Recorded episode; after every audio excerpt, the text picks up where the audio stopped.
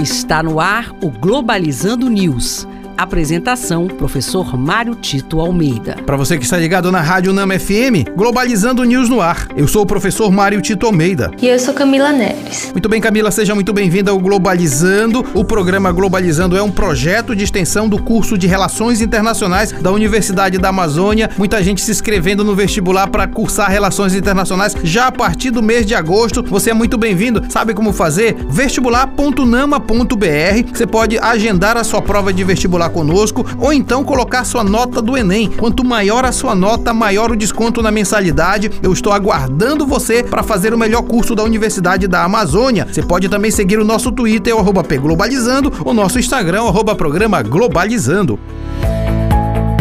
Globalizando notícia do dia. Do jornal Clarinha Argentina. Presidente argentino Alberto Fernandes, em crítica direta à sua oposição, se posicionou contra o uso da pandemia do Covid-19 para fazer política. O presidente participou do anúncio de obras no Chaco e garantiu que alguns deles serão financiados com um imposto sobre as grandes fortunas.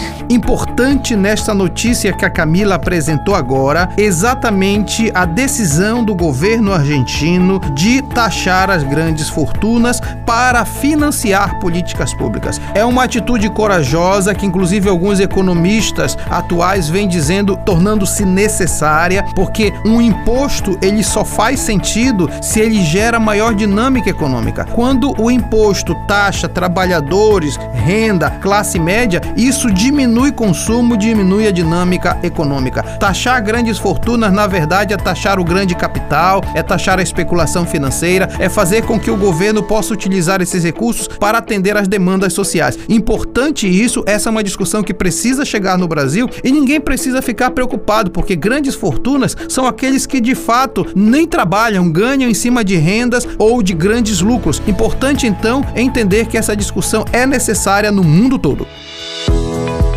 Globalizando. Fique por dentro. Portugal se encontra como um dos destinos mais procurados por brasileiros quando se trata de aprofundamento científico. Um dos maiores motivadores e atrativos é a semelhança entre os idiomas, segurança, custo de vida, qualidade de ensino, além de convênio com instituições do Brasil que facilitam o ingresso de brasileiros e a conquista de bolsas. Legal, Camila, muito, muito legal. E agora eu quero chamar a acadêmica de Relações Internacionais que está estudando na Universidade de Lisboa, em Portugal, para falar sobre o programa de sábado. Seja bem-vinda, Emi Vilas Boas. Olá, ouvintes do programa Globalizando. Eu sou Emi Vilas Boas, acadêmica de Relações Internacionais da Universidade de Lisboa. E nesse sábado eu vou falar para vocês um pouquinho da minha experiência de viver e estudar RI aqui em Portugal. Então eu espero vocês amanhã na nossa página no Facebook Facebook às 17 horas. Vejo vocês lá. Muito obrigado, viu, Emi? Nós estamos todos aguardando ansiosos a nossa live de amanhã às 17 horas na página oficial do Facebook, o programa Globalizando a experiência de morar e estudar relações internacionais em Portugal. E este foi o programa Globalizando News de hoje. Eu sou o professor Mário Tito Almeida e nós estamos aguardando as suas sugestões de temas através das nossas redes sociais. Venha fazer relações internacionais conosco. Camila Neres, muito obrigado obrigado. Muito obrigada e até a próxima.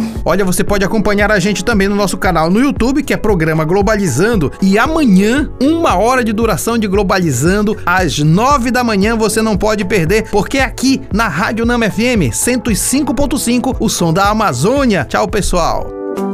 Globalizando News, uma produção do curso de Relações Internacionais da UNAMA.